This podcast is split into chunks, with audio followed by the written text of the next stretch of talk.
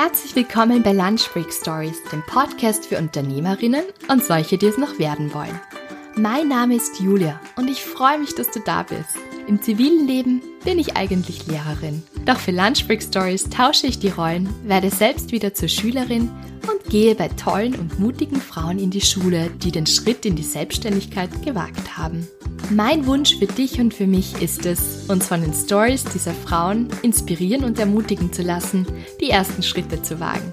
Frei nach dem Motto, wenn die das können, trauen wir uns auch. Und besser auf neuen Wegen hin und wieder stolpern, als in alten Pfaden auf der Stelle zu treten. Also worauf warten wir noch? Los geht's! Herzlich willkommen zu einer neuen Episode von Lunch Break Stories. Das ist schon Episode 15 und die erste im neuen Jahr und sogar im neuen Jahrzehnt. Und da freue ich mich ganz besonders, dass ich heute die Julia Zotter bei mir als Gast habe. Zotter ist wahrscheinlich den meisten eher ein Begriff. Leckere Schokolade, tolles Schokoladentheater in Bergel bei Riegersburg und eine der größten Tourismusattraktionen eigentlich auch in der Steiermark. Also ich glaube, die meisten von euch werden schon einmal eine Zotter Schokolade probiert haben. Und ich freue mich wirklich sehr, dass ich heute die Julia eben als Gast hier haben darf. Die Julia ist in einer Schokoladenfabrik aufgewachsen. Da werden wir uns auch darüber unterhalten, wie das ist, wenn man in einer Schokoladenfabrik aufwächst, warum Scheitern nicht das Ende sein muss, also ein Plädoyer für eine Kultur des Scheiterns, wie die Julia erfolgreich Zotter nach Shanghai gebracht hat und dort eine Schokoladenfabrik aufgebaut hat und einfach noch so vieles mehr.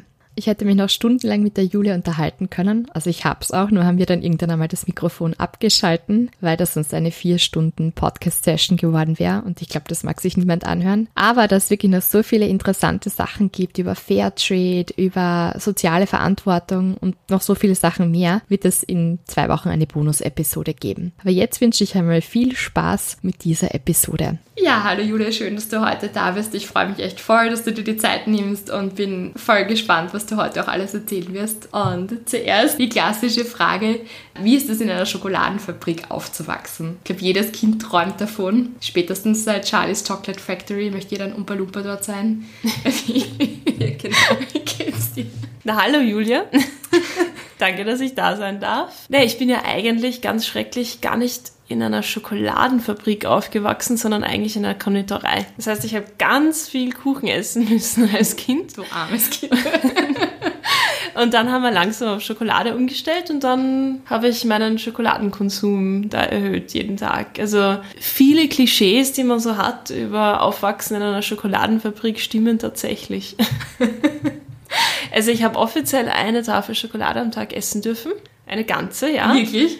Ähm, aber natürlich als Kind ist man ja schlau. Ich habe zwei oder drei gegessen, aber die halt dann heimlich. Beziehungsweise teilweise eine von meiner Oma und eine von meiner Mama und eine von meinem Papa, bis die gescheiten Erwachsenen irgendwann draufkommen sind, dass ich eigentlich viel zu viel Schokolade krieg. Und dann habe ich die zweite und die dritte Tafel halt heimlich gegessen. Nein, Ernst? Also, ja, ja, voll. Sicher. Und die zweite und die dritte, obwohl es eigentlich die gleichen waren, äh, waren natürlich die besten. Die haben viel besser geschmeckt, wenn du es heimlich in der Ecke gegessen hast, als die eine offizielle Tafel, die ich gekriegt habe. Ich meine, natürlich habe ich auch mitgeholfen und Schokolade verpackt, wie ein braver Umpa-Lumpa. äh, wir haben schon viele Arbeiten gehabt, wo man mit kleinen Fingern gut hingekommen ist. War vor Fairtrade-Zeiten. Ich wollte sagen, Kinderarbeit, das ja. gibt's ja gar nicht beim Zotter. Bin aber gut mit Schokolade bezahlt worden, also so ist es nicht. Cool. Und ja, kannst du ein bisschen erzählen, du hast gerade gesagt, du bist eigentlich ursprünglich in einer Konditorei aufgewachsen. Und wie ist es als, als Tochter von einem, also der, ich weiß, dass dein Papa sich selbst Schokoladier, Biolandwirt und Andersdenker oder Andersmacher irgendwie bezeichnet. Wie ist das so als Tochter eines Er nennt sich immer anders. Jedes Monat. ähm, sehr cool, weil es passiert immer was und ähm, ich meine, mein Vater ist natürlich adäquat verrückt und das, das passt perfekt, weil es ist nie Fahrt, es passiert immer Neues, wir bewegen uns ganz, ganz schnell immer in verschiedenste Richtungen und oft gleichzeitig und insofern ist es es ist cool, so aufzuwachsen natürlich auch. Ähm, meine Eltern haben nie irgendwie jeden Tag das Gleiche gemacht. Und ähm, das ist in der Kindheit natürlich auch total spannend. Obwohl natürlich äh, meine Eltern so richtig alle Berge und Täler vom Gründerdasein miterlebt haben. Und wenn man da als Familie oder als Kinder mit aufwächst, ist das natürlich manchmal, ja, äh, nicht so lustig, weil du kannst halt nicht immer alles machen, was du halt gerne machen würdest. Oder du bekommst auch mit, dass deine Eltern halt am Wochenende auch hart arbeiten müssen und eigentlich von früh bis spät in der Firma stehen. Und da möchte man selber natürlich erstens mithelfen, aber zweitens sieht man dann auch, dass das nicht alles immer so, so rosig und so toll ist. Bin aber meinen Eltern sehr dankbar, dass wir eigentlich alle Facetten miterleben haben dürfen, die es so gibt, weil so ist halt die Realität. Es ist geil, in einer Schokoladenfabrik aufzuwachsen, aber das heißt aber auch, dass es äh, viel Verantwortung mit sich bringt. Mhm. Und das äh, möchte man dann auch miterleben. Mhm. Du hast das jetzt schon kurz angesprochen, auch ein bisschen so die alle, alle Höhen und Tiefen. Und ich weiß jetzt nicht, ob ich es ganz genau weiß, aber 1996 war das da dieses Jahr, wo dein Vater oder deine Eltern Insolvenz anmelden genau. mussten. Ja, genau. Das heißt, dann warst du neun, wenn ich jetzt richtig gerechnet habe, circa. Circa, ja. Ja, genau. ja, wie war das zum Beispiel für dich? Hast du das richtig miterlebt oder wie hast du das als Kind auch wahrgenommen? Naja, also wir haben ja als, äh, als Familie wirklich sehr, sehr engen Kontakt. Ähm, wir kommen irrsinnig gut miteinander aus, wir sind uns irrsinnig nah und insofern bekommt man sowas natürlich auch mit. Mhm. Meine Eltern haben sich natürlich auch immer bemüht, dass sie sehr positiv gegenüber den Kindern auch, auch sind, aber äh, man hat schon sehr gemerkt, dass es natürlich nicht leicht war. Mhm. Also das merkst du an den langen Stunden, an an, an Stress, an Sorgen, dass sie auch manchmal abgelenkt waren oder es war halt wirklich nicht, nicht immer einfach. Und bei meinem Bruder und mir hat sich das eben dann auch so niedergeschlagen, dass wir halt im Supermarkt nicht unbedingt immer die alle Süßigkeiten haben wollten und also, dass du schon versuchst, selber dich auch ein bisschen zurückzunehmen, dass du versuchst zu helfen. Aber was es auch gezeigt hat, ist, dass man, wenn man zusammenhält, dass man auch durchkommen kann. Mhm. Also eine Insolvenz ist ja nicht lustig, ist auch nicht unbedingt immer das positivste Beispiel für erfolgreiches Unternehmerdasein. Aber was es mir definitiv gelernt hat, ist, dass auch Scheitern okay ist. Es kann nicht immer alles gut laufen und das habe ich an meinen Eltern gesehen. Du kannst arbeiten auch 24 Stunden am Tag. Irgendwann reicht das halt einfach nicht mehr. Und da ist irgendwann die, der gesunde Moment da, wo man sich das auch eingestehen muss. Mhm. Also wirklich muss, das man will ja nicht unbedingt. Vor allem in Österreich, wo wir nicht wirklich eine Kultur des Scheiterns haben. Wollte ich gerade ansprechen. Genau, um, also das, das ist wirklich das, ja. das allerletzte, was man will. Aber wenn man dann zusammenhält, dann kann man da auch durchkommen. Mhm. Ich glaube, das war sicher die größte Prüfung für meine Eltern auch als Paar sozusagen äh, oder für uns als Familie, aber es geht. Also man, man denkt sich immer mal, jetzt stehe ich vor diesem Riesenberg und oh mein Gott, das wird nie was und das wird nie funktionieren und die ganze Welt geht unter. Und man mag sich schon so fühlen, aber es ist nicht aus, es ist nicht vorbei, man kommt durch und wenn man dann was ganz anderes anfängt, dann ist es auch okay. Es ist wirklich nicht, Scheitern ist nichts Schlimmes. Manchmal ist man zur falschen Zeit am falschen Ort mit der falschen Idee. Das ist keine persönliche, kein persönliches Problem oder kein persönliches Scheitern. Es ist eher, puh, vielleicht einfach nicht gut gelaufen, meine Güte, dann macht man halt was anderes. Ich glaube, das Wichtigste ist zu wissen, dass nach diesem Tal auch immer irgendwo ein Lichtblick kommt. Das, das stellt man sich zu dem Zeitpunkt vielleicht nicht vor. Aber irgendwann, wenn man zurückblickt drauf, dann ist es so. Und das, ich meine, das war jetzt bei deiner Familie eigentlich total der Fall. Das war eigentlich der volle Durchbruch. Ja, zuerst dieses Tal und diese Insolvenz und dann aber seid ihr quasi oder ist deine Eltern mit der Schokolade eben durchgestartet. Und ich habe gelesen, dass deine Mama gesagt hat, dann machen wir die Konditorei, das ist irgendwie sicherer oder so. Und dein Papa hat gesagt, na, dann machen wir die Schokolade. So irgendwie. Also, ja, das sagt cool gern.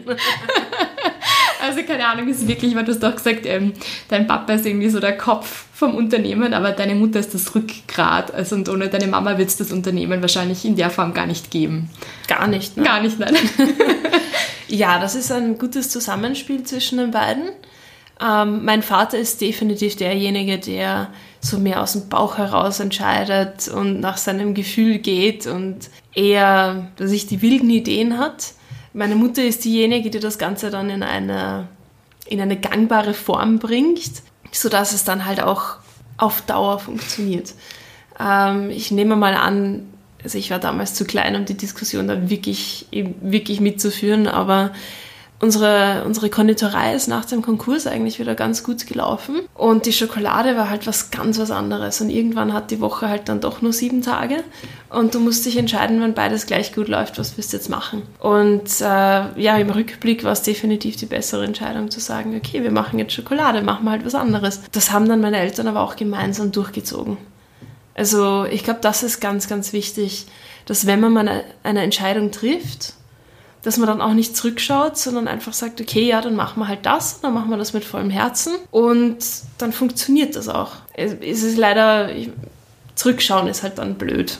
Aber das haben wir auch nie müssen, also da haben wir wirklich Glück gehabt ja, Glück und ich glaube auch sehr viel Innovation und sehr viel Fleiß und noch all die anderen Dinge, die da auch dazugehören. Und wie war das für dich? Ich habe einmal gehört, du wolltest eigentlich Astronautin werden. Habe so eine persönliche Theorie, dass alle coolen Leute Astronauten werden wollen oder Astronautinnen. Die Sarah vom Kram hat auch gemeint, sie will Astronautin werden. Mein Mann wollte auch immer Astronaut werden. Also cool, oder? Mir kommt vor, ja, das sind so die coolen Leute, die Astronauten werden wollen. Wann hast du für dich entschieden, nein, doch nicht ESA oder NASA, sondern doch Schokoladenfabrik und du steigst doch ein? Naja, also meine Eltern haben das eigentlich ganz schlau gemacht. Die haben mir nie gesagt, okay, Astronautin, das wird gar nichts.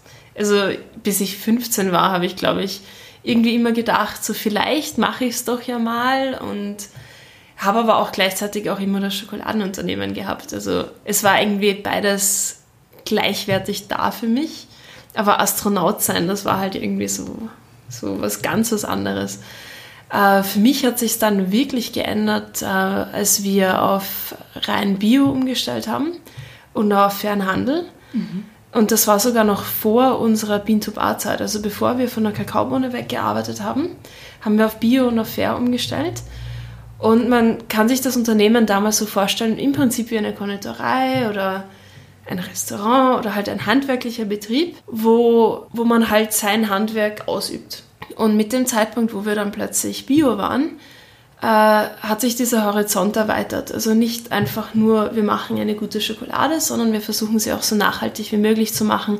Man beschäftigt sich mit äh, Landwirtschaft, mit äh, nachhaltigem Anbau, mit der Zukunft von Essen und das erweitert den Horizont natürlich schon weit mehr als etwas, das man jetzt nur in einem Lebensmittelbetrieb hat. Und danach ist auch Fairtrade gekommen und plötzlich war man nicht mehr ein Unternehmen, das halt einfach Schokolade macht oder gute Schokolade, sondern auch eine soziale Verantwortung übernommen hat und sich auch damit beschäftigt hat, wie geht es den Leuten, die die Rohmaterialien machen, äh, wie kann ich diesen Kreis ziehen, dass es nicht nur den Endkunden oder den Konsumenten von Schokolade gut geht, sondern dass es auch den Produzenten gut geht. Und wie kann ich die so miteinander verbinden, dass es ein Kreis ist und nicht irgendwie ein ungleiches Geben und Nehmen. Und mit dem Schritt hat sich dann noch mehr der Horizont erweitert sozusagen. Und plötzlich war mein Unternehmen mit globalen Wurzeln, obwohl klein. Und äh, regional, doch global und irgendwie mit so einem Unternehmen kannst du halt die Welt verändern. Halt auch deine kleine Welt um dich herum. Aber es ist nicht mehr einfach nur um Schokolade essen gegangen, sondern eben, wie kann ich mit dem Konzept eine Alternative bieten. Und wenn du sowas als junger Mensch hast, dass du sagst, okay, geht mir nicht nur um coole Ideen mit Essen, sondern eben, wie kann ich das für die nächsten sich Jahrzehnte aufbauen und wie kann ich den Kreis global schließen. Das war irgendwie so der Punkt für mich, wo, wo es eigentlich nichts Besseres gegeben hat, gibt und wahrscheinlich auch nie geben wird. Und wenn es das einmal weißt, dann ist es schon cool. Wie waren dann deine weiteren Schritte? Also dann hast du dir gedacht, okay, super, Schokolade schmeckt nicht nur gut, sondern kann auch die Welt ein Stück oder mehr als viele Stücke, habt ihr, glaube ich, jetzt mittlerweile schon dazu beigetragen, dass diese Welt ein Stückchen besser wird. Aber wie ist es dann bei dir weitergegangen? Also du hast die Matura gemacht, du hast ein Auslandsjahr in China. Nimm uns mit auf die Reise. naja, ähm, ich wollte, ich meine, das ist vielleicht auch ein Teil, warum ich Astronautin werden wollte. Ich wollte immer irgendwie was Neues entdecken. Und mit 16 habe ich dann beschlossen, okay, ich möchte ein Jahr weggehen. Das ist einfach so, ich habe da mal ein Plakat in der Schule gesehen und habe mir gedacht, ja, eigentlich, warum nicht? Ich wollte zwar ein halbes Jahr nach Australien gehen, weil ich mir gedacht habe, ja, ein halbes Jahr, das passt schon. Und meine Eltern haben auch gesagt, ja, ich kann und ich darf und ich soll gehen. Und dann bin ich irgendwie so zu dem Auswahlwochenende gefahren, wo man halt mit Leuten redet und schaut, ob du reif genug bist und wo du halt überhaupt hin willst. Und wie es halt so spielt, äh, mit Nachnamen Zotter, bist halt die Letzte, die irgendwo auf einer Liste stehen. Immer. Und das heißt, sie haben mich auch als letztes gefragt, wo ich eigentlich hin will. In der Runde. Und da wollten vorher schon alle nach Australien oder in die USA und haben mir gedacht, na, das geht nicht, wenn ich, wenn, wenn ich fahre jetzt sicher nicht irgendwo hin, wo die ganzen Österreicher wieder sind, und dann bin ich wieder nicht woanders. Also, ich mein, kein Problem mit Österreichern, aber ich wollte halt wo ja. ganz was anderes sein. Und dann habe ich mir gedacht, na, ich weiß noch nicht. Und da hat es eine Liste gegeben mit den, mit richtig coolen Ländern zum Fahren, aber das war halt alles nur ein Jahr. Und da haben wir gedacht, okay, na eigentlich, warum nicht ein Jahr, weil wenn, dann ordentlich. Und auf dieser Liste war auch China. Und von China habe ich nicht mehr gewusst als Land des großen roten Sterns und Kung-Fu-Filme. und das habe ich eh recht cool gefunden. Und dann haben wir gedacht, okay, meldest dich halt für China an. Ich habe das aber nicht wirklich ernst genommen, weil das war eine Warteliste und wollte eigentlich dann nach Peru oder Ecuador gehen. Aber habe mich halt für China jetzt einmal Haupt angemeldet. Dann habe ich meine Eltern abgeholt und gesagt, ja, so halbes Jahr Australien, hast jetzt hast du alles abgeben und ich habe gesagt, nein, ich habe mich eigentlich für ein Jahr China angemeldet. Das war dann schon ein bisschen ein Schockmoment, ja. Aber sie haben draufbissen und haben, haben das dann okay gefunden. Und dann ist es tatsächlich China geworden. Ich habe zwei Wochen vor Abflug nicht wirklich gewusst, wo ich überhaupt hinkomme. Und ja, und dann war irgendwann der Moment da, wo du Tschüss sagst und dann gehst du halt. Das war ein riesiger Kulturschock für mich, weil natürlich habe ich kein Chinesisch gesprochen und natürlich hat meine Gastfamilie außer Banana nichts anderes auf Englisch gewusst. Und ich war mitten irgendwo in einem Stadtviertel in Zentralchina, wo ich die einzige Ausländerin war, wo mich Leute mit meiner Gastfamilie unterwegs halt angegriffen haben. Also meine, meine Hände, meine Arme, mein, mein Gesicht, meine Haare weil ich halt die erste Ausländerin war, die sie irgendwie so von nah so angreifbar gesehen haben. Und das war meine erste Erfahrung mit überhaupt keiner Privatsphäre. Weil meine Gastfamilie war ja nur für ein Kind im Prinzip ausgestattet. Mhm. Das heißt, ich habe mit meiner Gastfamilie vom Bett bis zum Kasten alles geteilt. Und das war am Anfang schon ein bisschen interessant. Vor allem, weil ich eigentlich ziemlich hakelig beim Essen war. Aber das habe ich mir schnell abgewöhnt, weil ich eh nicht wusste, was ich esse. Und ja, so hat sich das äh, entwickelt. Dann habe ich mich in die Familie gewöhnt. Die habe ich auch Papa und Mama genannt. Also die waren total, total lieb. Äh, habe dann aber Schule gewechselt und bin dann für das zweite Halbjahr nach Peking gegangen. Dort wieder eine neue Gastfamilie gehabt. Und irgendwie auch diese Erfahrung war, war ganz interessant, weil du musst dich halt woanders einpassen. Du kannst nicht einfach irgendwo hingehen und sagen, ja, die Leute wissen jetzt unbedingt, was mir wichtig ist oder was ich brauche oder wie ich denke. Man lernt sich anzupassen, man lernt mit neuen Leuten zurechtzukommen, zuzuhören, Geduld zu haben. Ich glaube, man wird viel schneller erwachsen. Und ja, nach einem Jahr bin ich dann wieder heim, habe die Schule fertig gemacht, habe sogar in Physik maturiert und in Chemie, weil das noch irgendwie vom, vom Astronautendasein noch irgendwie da war. ähm, und dann bin ich äh, an die äh, WU gegangen für ein Jahr und habe dort BWL, IBWL, also internationale Betriebswirtschaftslehre, angefangen und dann nach dem Jahr bin ich an die BOKU für Lebensmittel und Biotechnologie. Habe das eine Weile gemacht. Also WU habe ich relativ gleich aufgeben, weil ich weiß nicht, ich habe mich nicht mit den Unterrichtsfächern wirklich identifizieren können. Das war für mich so also dieser, dieser krasse Unterschied zwischen Theorie und Praxis, so wie ich es erlebt habe, war dann irgendwann einfach nicht wirklich was für mich. Mhm. Und dann bin ich eben an die BOKU und dann ist viel Leben dazwischen gekommen. Also ich habe zum Beispiel die BOKU nie abgeschlossen. Ich bin eine Studienabbrecherin. Oh.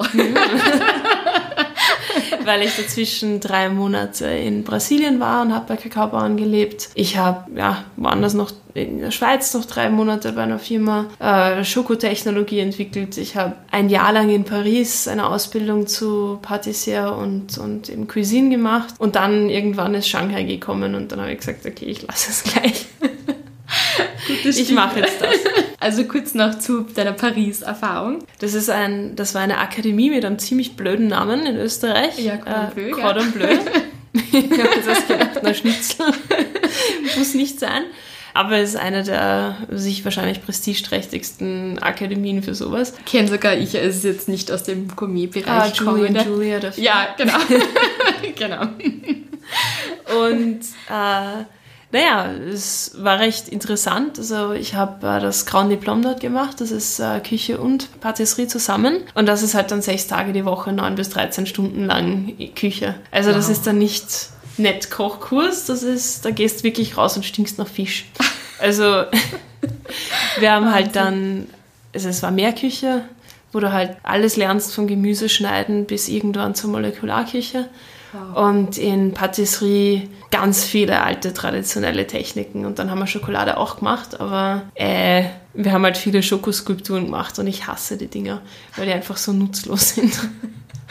Man muss sie halt machen wegen der Technik, aber ansonsten finde ich die jetzt, ja. Ich, also ich, ich stelle mir lieber ein Kunstwerk von jemandem, der es wirklich kann, irgendwo hin. Und die Küche war auch interessant, weil nach einem Monat habe ich die französische Küche so satt gehabt, weil man natürlich nur das Traditionellste gemacht haben am Anfang. Und das ist halt schwer und sehr butterlastig und wahrscheinlich. Butterlastig ja. und eh gut, aber wenn du das jeden Tag hast, das ist dann, da hast dann, also wir haben auch das Essen mit heimnehmen müssen, sozusagen, das wir gekocht haben. Und da hast halt dann jeden Tag drei bis sechs Portionen sehr kalorienhaltiges Essen. Das heißt, einige von uns haben dann To-Go-Sachen mitgenommen und zum Beispiel dann das Essen verteilt an Leute, die halt zum Beispiel auf der Straße gewohnt haben oder so. Da hast dann schon deine deine Regulars gehabt, wo du immer wieder was vorbeigebracht hast. Weil offiziell haben wir das eigentlich gar nicht dürfen, weil wir keine Restaurantlizenz haben. Also das war halt sehr interessant, vor allem auch sehr traditionell, was die Küchenhierarchie angeht. Also die Leute schreien dort wirklich und äh, es geht manchmal relativ hart zu. Aber gut, kommst auch durch und weißt nachher, dass du das nie im Leben so machen möchtest. Sehr gut. Also man lernt. Französisch hast du schon vorher gesprochen oder hast du dort dann gelernt? Ich habe es in der Schule gelernt. Ich weiß nicht, ähm, ich bin nicht so ein Freund von Sprachen in der Schule lernen, weil ich einfach finde, die meisten fangen mit Grammatik an und nicht mit Reden. Mhm. Und dann nimmst du die Freude an der Sprache. Und bei mir war das leicht, Französisch war das halt auch teilweise so. Und erst in Paris habe ich dann wirklich sprechen gelernt. Und danach habe ich mir geschworen, ich lerne nie wieder eine Sprache irgendwo in einer Schule, weil das einfach nicht für mich lebendig genug ist. Aber du sprichst, was ich also gelesen habe, du sprichst Französisch, Spanisch, Portugiesisch, Chinesisch, Deutsch, Englisch, habe ich was vergessen, ein bisschen Latein. Ein bisschen Latein, ja. ja. Muss ich auch schon zu lange her. Bei mir schon zu lange her. Ähm, aber ja, also und Spanisch und Portugiesisch zum Beispiel habe ich nur durch äh, Reisen oder eben durch Aufenthalt mit äh, Kakaobauernfamilien gelernt. Deswegen ist, glaube ich, mein äh, Spanisch und Portugiesisch sehr umgangssprachlich. Ich kann auch gut fluchen, aber ähm, ansonsten, ja, funktioniert es ganz gut. Sehr cool. Und dann nach Paris ist dann die Entscheidung gekommen für Shanghai, dass ihr eine Schokoladenfabrik eröffnen wollt? Oder wie hat sich das ergeben? Wie ist diese Idee geboren? Naja, ähm, für alle, die schon mal bei uns im Schokoladentheater waren, ist es leichter zu verstehen, weil wir haben hier wirklich viel Schokolade. Und zwar so viel, dass sich kein Mensch auskennt kein Mensch sich daran erinnert, was sie alles probiert haben. Und das ist schon einmal nach dem Schokoladentheater, wo die Leute freiwillig zwei Stunden lang nur damit beschäftigt sind. Jetzt kann man sich vorstellen, wie schwierig das ist, jemandem zu erklären, wer da was Zotter ist, für was wir stehen, was uns wichtig ist, dass es halt mehr als nur einfach Schokolade ist, der ganze Hintergrund. Und selbst wenn es nur Schokolade ist, die ganzen vielen verschiedenen Geschmäcker. Da tun wir uns irrsinnig schwer, das zu erklären. Und den Unterschied sehen wir schon zwischen Österreich und Deutschland. Äh, sprechen ja jetzt ziemlich ähnliche Sprachen und äh, Kultur ist auch ähnlich und sich Währung, alles gleich. Ein Markt im Prinzip. Wir verkaufen immer noch wesentlich mehr Schokolade in Österreich als in Deutschland, obwohl die zehnmal mehr Einwohner haben. Einfach weil wir in Österreich erklären können, wofür wir stehen und halt mehr als nur einfach Schokolade sind. Und in Deutschland sind wir von Regalen abhängig und davon, dass jemand erklärt, wer wir sind. Und das kannst du halt nicht unter zwei Stunden erklären, sozusagen. Insofern haben wir uns gedacht, okay, wie machen wir das, wenn wir jemals irgendwo Schokolade verkaufen wollen, was nicht unbedingt in Österreich ist? Braucht man vielleicht etwas wie das Schokoladentheater, wo die Leute Spaß dabei haben, sich das anzuhören, äh, das genießen können, Schokolade verkosten, was lernen. Also im Prinzip Edutainment. Und wenn du das ausprobieren willst, dann musst du halt relativ weit weggehen. Weil erstens muss man ja viel dazulernen und sobald man in der Sphäre ist, wo das österreichische Schokoladentheater nur irgendwie nah ist, bist halt immer dem Vergleich ausgesetzt. Aber die Investition, sowas Großes zu bauen, das können wir uns halt einfach nicht, überhaupt nicht leisten und die Zeit haben wir auch nicht. Insofern wollten wir es nicht in Europa machen. Und die interessantesten Schokolademärkte außerhalb von Europa sind eh China oder die USA. Mhm. In den USA verstehen die Leute, was Bio ist und was fair ist und was gute Schokolade ist teilweise. Aber es gibt natürlich schon sehr, sehr gute Schokoladehersteller. Haben uns gedacht, ja gut, ähm, das muss jetzt auch nicht sein. Ähm, und in China gibt es halt noch gar nichts. Und in Shanghai auch nicht, was eigentlich eh schon die westlichste Stadt ist von China. Und da haben wir uns gedacht, ja, okay, probieren wir es dort. Und hatten schon jemanden äh, dort, mit dem wir das gemeinsam aufbauen wollten. Also die Vision war nie, dass ich dort ewig bin und das einfach so mitten ins Blaue aufbaue. Die Vision war immer, das gemeinsam mit äh, chinesischen Partnern, die unserer Ideologie gleich sind, aufzubauen. Mhm. Weil ich brauche nicht nach China gehen, wenn ich dann als Österreicherin alles aufbauen will. Das ist ja auch nicht ich will das ja in China für Chinesen machen und nicht, nicht für, für Österreicher oder Ausländer, die dort sind. Schon auch, aber ähm, ich glaube, wenn man in einem Land was aufbauen will, dann muss man das schon mit lokalen Leuten auch gemeinsam mhm. machen. Und wir haben eben das Glück gehabt, gute Partner zu finden, die im Bio-Reinigungsmittelbereich gearbeitet haben. Mhm. Also kann man zwar nicht essen, aber ist von, von der Ideologie schon ja. gleich äh, dass sie eben, dass ihnen eben Umweltschutz wichtig war, halt auf der Reinigungsmittelseite und auf der Kosmetikseite. Und so haben wir das zusammen aufgebaut. Und das war eben Shanghai. Das ist viel früher gekommen, als ich mir das gedacht habe. Deswegen bin ich dann auch von der BOKU weg, obwohl ich eigentlich nicht mehr viel zum Fertigmachen gehabt hätte. Und bin dann nach Shanghai gezogen, ursprünglich für eineinhalb Jahre war geplant. Mhm. Dort war ich dann für fünfeinhalb. Wahnsinn. Und wie ist dir das gefallen? Ich sage jetzt einmal, ich weiß jetzt nicht genau, wie viele Einwohner Riegersburg oder Berge hat. Ich schätze mal um die 5000 oder so circa ungefähr. Und Shanghai 25. 25, ja, ich hätte jetzt irgendwie sowas geschätzt, so 23 hätte ich geschätzt, aber ja, also auf jeden Fall wird Österreich bevölkerungsmäßig gleich mehrmals reinpassen. Ja, genau. Also wie war da so der Kulturschock, sage ich jetzt einmal, von doch recht beschaulich und idyllisch zu Megacity, eine der größten Städte der Welt? Naja, also als ich zum ersten Mal vor der Skyline in Shanghai gestanden bin, so am Abend, war dieser sehr bunt beleuchtet. Da habe ich mir echt gedacht, okay, wenn Menschen das bauen können, dann gibt es Außerirdische auch. also, ist schon sehr faszinierend, wenn du vorher im oststeirischen Hügelland halt ein paar, paar, Häuser anschaust, wo halt in der Ferne ein Licht glüht und dann stehst vor der Skyline in Shanghai, die halt doch sehr, sehr beeindruckend ist. Shanghai ist eine sehr vielschichtige Stadt und es hat definitiv ein paar Jahre gebraucht, bis ich einige Aspekte davon überhaupt begreifen habe können. Mhm. Weil mein, erst, mein erstes Jahr war ich eigentlich fast nur auf einer Baustelle. Weil wir okay. haben ja das Schokoladentheater erst umbauen müssen. War meine erste Baustelle wow. in meinem Leben. Und das geht ähm, auf Chinesisch und als ja, Frau? und das als also ich war damals 25 und habe das halt zusammen eben mit den Partnern aufgebaut, aber ich war die Einzige, die das Schokoladentheater in Österreich je gesehen hat. Also nicht einmal unser Architekt hat, war je in Österreich und hat sich das angeschaut. Wahnsinn. Das heißt, ähm, ich habe da relativ viel Zeit eben mit Kommunikation, Erklärung, Vorzeigen äh, gebraucht, weil es hat auch noch nie jemand sowas gebaut gehabt. In ganz China glaube ich nicht. Also ein Food Edutainment Konzept. Und mein Chinesisch war damals auch noch ein bisschen eingerostet, aber das lernst du dann eh schnell, wenn die Leute nichts anderes sprechen. Unser Architekt hat jahrelang in Frankreich gelebt. Das heißt, eigentlich habe ich fast genauso viel Französisch wie Chinesisch gesprochen dort. Halt bunt gemischt und dann haben wir das ein Jahr lang aufgebaut. Da war mein Sozialleben in Shanghai auch ein bisschen eingeschränkt, weil wir hatten so viele Probleme am Bau und so viele Verzögerungen, dass viele Tage einfach bis Mitternacht rein waren mit Baumeetings und und schauen, dass das halt dann doch irgendwann einmal zum Aufsperren geht. Wahnsinn. Was hat dir da geholfen, durchzuhalten? Naja, viel Kaffee. naja, nicht nur. Es war. Es ist schön, wenn du was Eigenes aufbauen kannst. Das werden vielleicht viele Gründer und Gründerinnen auch verstehen, wenn du dir was einbildest und wenn du glaubst, das muss jetzt sein und du möchtest das machen, dann ist dir wurscht, wie viele Stunden du damit verbringst. Dann ist es irgendwie so, wenn es jeden Tag ein bisschen wächst, ist das schon okay. Und dieser letzte Hoffnungsschimmer ist dann, in der Früh ist alles scheiße.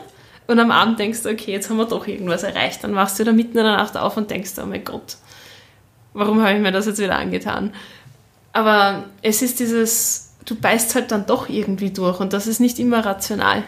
Mhm. Also von außen betrachtet ist das vielleicht oft so, wie geht das? Aber wenn du drinnen bist, das ist wie ein, ich weiß nicht, wie eine Obsession. Und das haltest nicht ewig durch.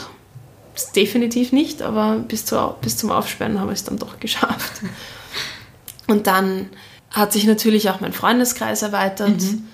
Und Shanghai ist eine ganz schräge Stadt und ich glaube, dass deswegen viele Leute auch dort picken bleiben, die eigentlich nur kurz dorthin gehen wollen. Du kommst ja ohne Familie und ohne Freunde hin. Die meisten Leute kommen ohne Familie, ohne Freunde komplett entwurzelt hin.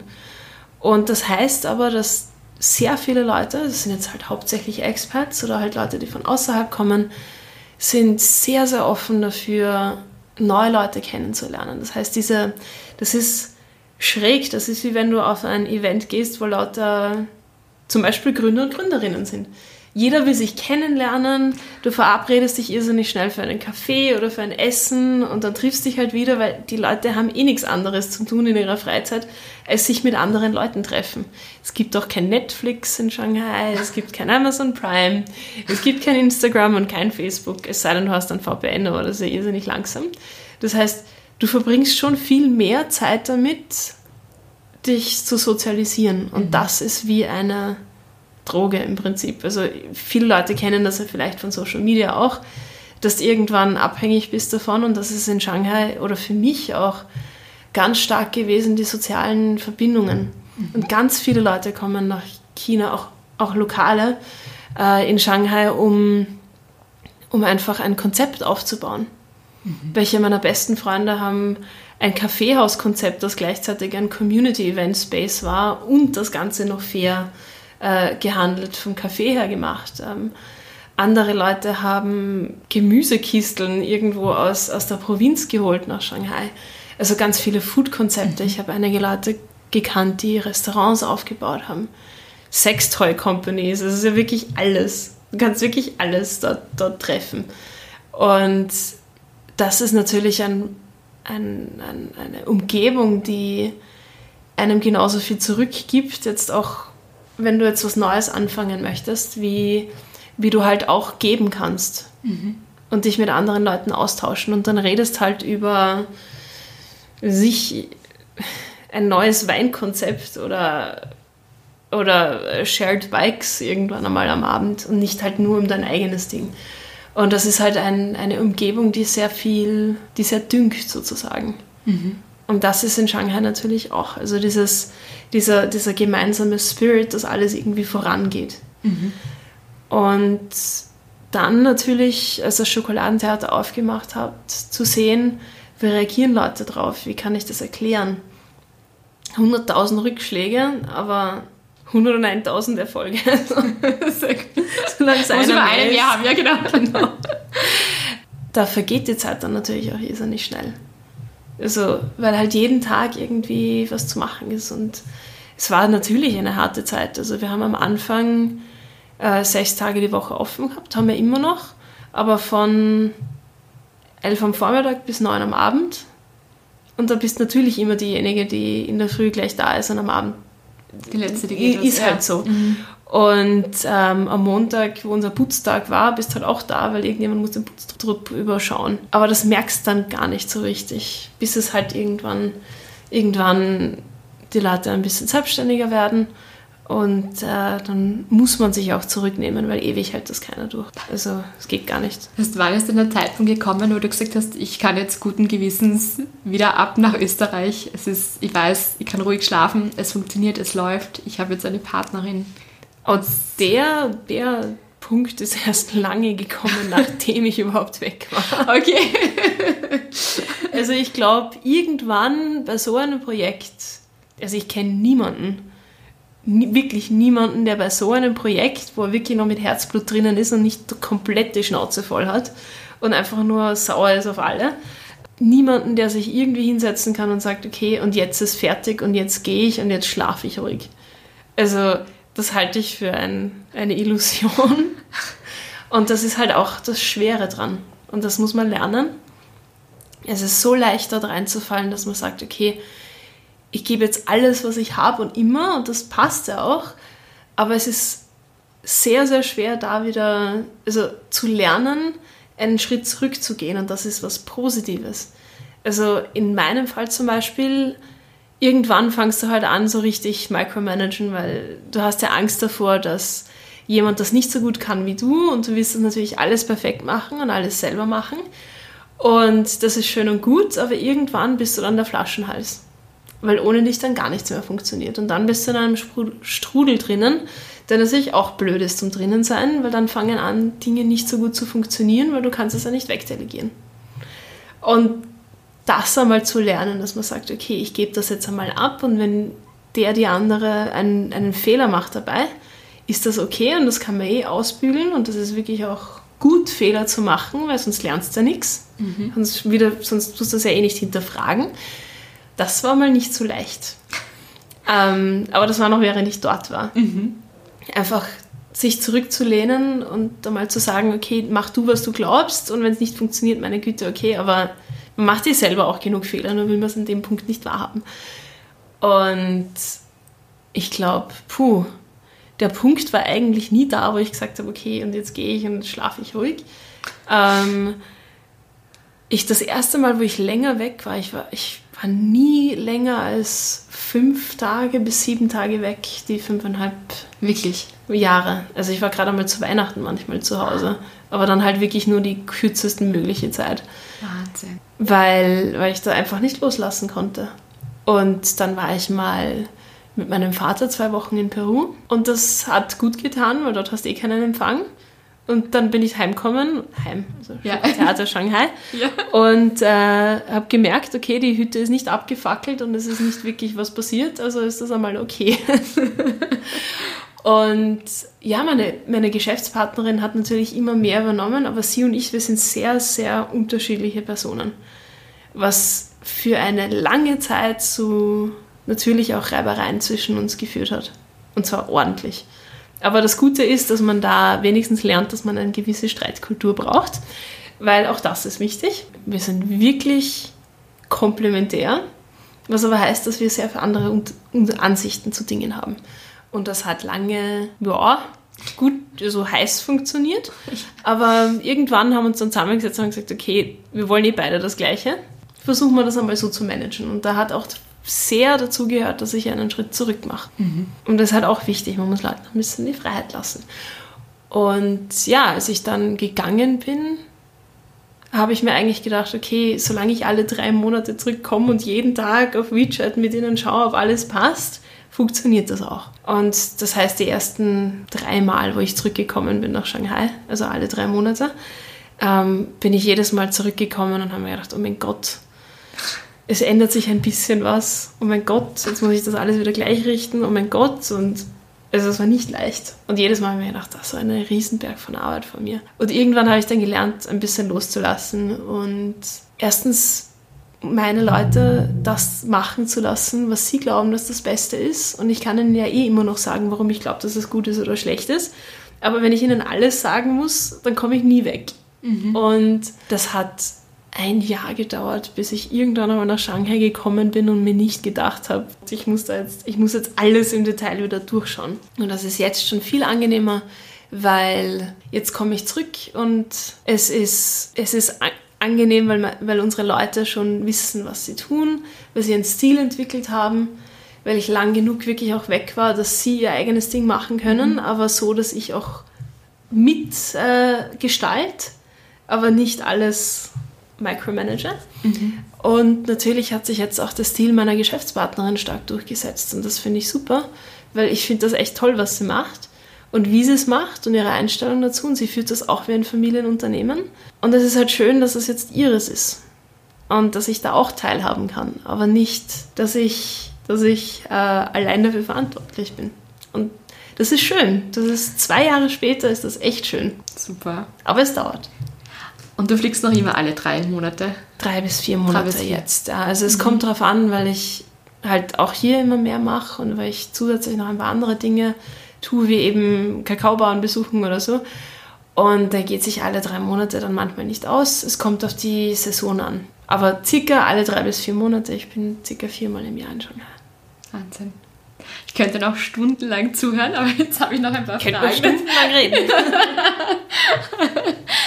ähm, und zwar wollte ich dich noch fragen, ob du einen Tipp hast für jemanden, der gerade gründen möchte. Du hast jetzt doch auch schon viel Erfahrung. Erstens bist du in einer Unternehmensfamilie aufgewachsen, aber auch durch deine Auslandserfahrungen mhm. und auch ähm, dadurch, dass du ja so viel reist, hast du da auch irrsinnig viel Erfahrung. Also wenn jetzt jemand sagt, er möchte gründen und vielleicht auch ähm, Vielleicht ist es ein Social Business und möchte auch Lieferanten in anderen Ländern zum Beispiel haben oder was auch immer. Hast du da irgendwelche Tipps, wie man das angehen kann? Ja, gute Frage. ich kann schneiden. ich glaube, man muss sich selber die Frage stellen, warum möchte ich es machen und wo sehe ich meinen, meinen Benefit und den Benefit von meinem Dasein in dieser Kette. Mhm. Ich kann jetzt hauptsächlich aus der Erfahrung im Kakao sprechen. Äh, es gibt viele Leute in dem Business, die irgendwie hier sitzen, es muss nicht Österreich sein, aber halt in unserer westlichen Welt und glauben, dass sie die Welt verbessern können für die armen Bauern, die irgendwo in der dritten Welt hocken. Mhm. Überspitzt formuliert. Also das ist White Saviorism. Mhm. Und ich finde das schrecklich, weil das, das, das ist eine Einstellung, wenn man so eine Einstellung hat, also man muss sich wirklich die Frage stellen, wo sehe ich mich und wo sehe ich meinen Wert in dieser Kette und was kann ich dazu beitragen, dass das alles besser wird, aber auf eine respektvolle Art. Ich kenne leider sehr viele negative Beispiele, wo Leute einfach, was ich jetzt zum Beispiel nach Nicaragua gehen und den Bauern dort erzählen, ja so und so und so gehört es gemacht und ich helfe euch und ich baue das für euch auf und wir machen das super sozial und dann eigentlich alle Leute enttäuschen, inklusive eben der Bauern und sich selbst. Und das ist eine Position, wo man nicht sein will, glaube ich. Mhm. Also man muss sich wirklich die Frage stellen, erstens, welche Versprechungen mache ich? Was kann ich einhalten? Vertrauen ist super wichtig. Mhm. Und man muss sich auch die Frage stellen, wenn ich das Vertrauen zerstöre, was passiert mit der nächsten Person, die vielleicht was machen möchte. Und man muss auch wirklich realistisch mit dem sein, was kann ich machen und wo kann ich positiv dazu beitragen. Weil es soll ein, ein, ein, ein Business auf Augenhöhe sein. Ich will nicht, wenn ich glaube, ich muss jemandem helfen, dann ist das vielleicht nicht unbedingt die richtige Einstellung zu dem Thema. Ich will mit jemandem zusammenarbeiten. Mhm. Wenn ich sage, das kann ich machen und ich akzeptiere die Meinung von anderen Leuten eben dort, wie sie das machen möchten, dann ist es okay. Was anderes ist, wenn man jetzt wirklich für eine NGO arbeitet und zum Beispiel im Entwicklungshilfebereich tätig ist für Schulen und so. Aber auch da muss es ein Zusammensein sein und nicht ein, ein ich will jetzt armen Leuten helfen. Das sehe ich oft als, als äh, Schwierigkeit, wenn, wenn, wenn halt Leute ein soziales Business aufbauen möchten. Sozial soll nicht von mir, wo ich da hier oben sitze, für jemand anderen sein, der irgendwo unten ist. Mhm. Äh, es soll ein Kreis sein. Und wenn ich das voll akzeptieren kann, dann äh, glaube ich auch, dass so ein Business, egal in welche Richtung das ist, ob das jetzt Textilien, Nahrungsmittel, alternative Energien, egal was ist, dann kann das auch funktionieren. Aber ich glaube, die allerwichtigste Frage ist, sich wirklich äh, kritisch damit auseinanderzusetzen, was ist der Benefit, den ich persönlich bringen kann. Mhm. Danke. Zum Abschluss interessieren mich noch ein paar Dinge. Normalerweise stelle ich immer drei Fragen. Ich glaube, bei dir werde ich so ein bisschen, also noch mehrere Fragen stellen, weil ich mich auch zum Beispiel interessiert, ob du eine persönliche Lieblingsschokolade hast. Das ist natürlich aufgelegt, die Frage. Und ob du jeden Tag nach wie vor eine Tafel Schokolade isst. das wäre meine erste Frage und dann komme ich zu meinen klassischen Fragen, die ich immer am Abschluss stelle.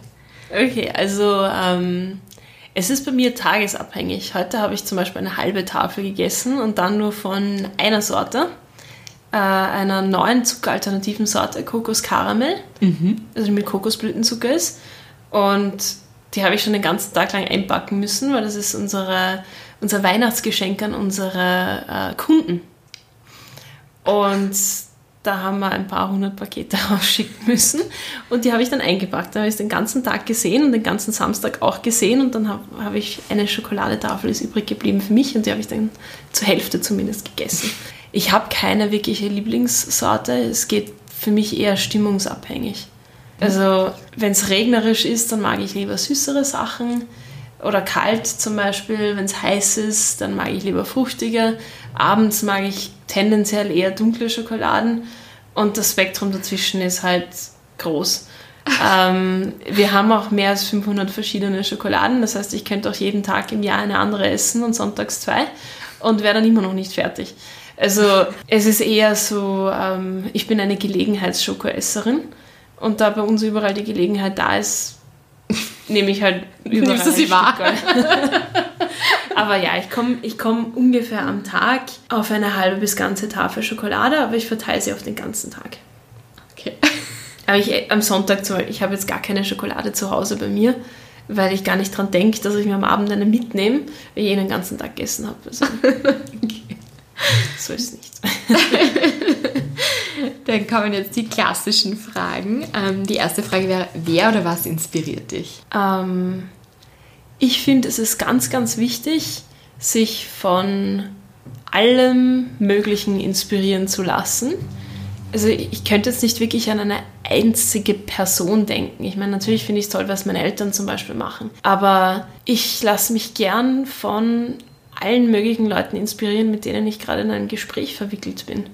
An einem anderen, also vor ein paar Tagen, ich glaube, das war der Samstag, hatten wir eine Dame da bei uns, die jetzt zum, die äh, forscht an alternativen Fleisch, also Fleisch, das gezüchtet wird, mhm. ohne Tier sozusagen. Mhm. Und war auch ein super cooles Konzept, kannst dich voll inspirieren lassen. Heute haben wir so ganz alte Hasen aus der Schokoladetechnologieindustrie bei uns zu Besuch gehabt, die eine Maschine installieren, die normalerweise nur bei Fleischhackern steht. Und ist cool und mit der können wir jetzt Marzipan machen und mit denen habe ich eine Zeit lang geredet über ihre Erfahrungen. Also Inspiration ist da, wo man sie sich holen möchte. Und auch wenn sie nicht mit dem eigenen Business zu tun hat, kann man trotzdem sehr viel lernen über die Welt, über andere Leute oder eben über neue Möglichkeiten. Also man soll sich Inspiration nehmen, wo sie zu, zu holen ist. Also, und an jeder Ecke und Ende. Oder auch in einem Gespräch wie heute. Ich setze mich ja nicht in ein stilles Kammerl und überlege mir alles irgendwie so für mich selbst. Dazu bin ich nicht schizophren genug. Sondern es ist ja ein, ein Gespräch, wo man neue Ideen bekommt. Mhm. Das inspiriert mich. Und meine letzte Frage für heute, obwohl ich dir noch tausend Fragen stellen könnte, wäre, ob es eine Sache gibt, das kann jetzt ganz trivial sein, das kann eine Schokolade zum Beispiel sein, aber etwas, wo du sagst, das muss ich einfach immer weiterempfehlen, weil das einfach so gut ist. Eine Frühstücksschokolade. Und zwar eine 70-30er. Das ist eine äh, dunkle Schokolade mit 30% Milchpulver. Und die mit einem Sand, also ein Sandwich machen mit einer Himbeerschokolade mhm. und dann eine geröstete Erdnuss drauf. Das geilste Frühstück ever. Das kann man mischen. Sehr cool. Sehr gut. Und ich glaube, da kommt halt drauf an, ob man Tiere mag oder nicht. Aber was ich wirklich jedem empfehlen möchte, der Fleisch isst, und das hört sich vielleicht radikal an, ich glaube, das hat wieder auch mit sozialer Verantwortung zu tun jeder Mensch, der Fleisch essen möchte, sollte zumindest einmal im Leben ein eigenes Tier geschlachtet haben. Und das ist vielleicht radikal, aber dann weiß ich wirklich, wie das ist und was das mhm. beinhaltet. Und dann kann ich mir ehrlich überlegen, will ich noch Fleisch essen oder will ich nicht. Ich mhm. habe es gemacht, ich finde es schrecklich. Bist du aber Vegetarier? Nein. Nein, aber du hast es zumindest gemacht, okay. Ja. ja.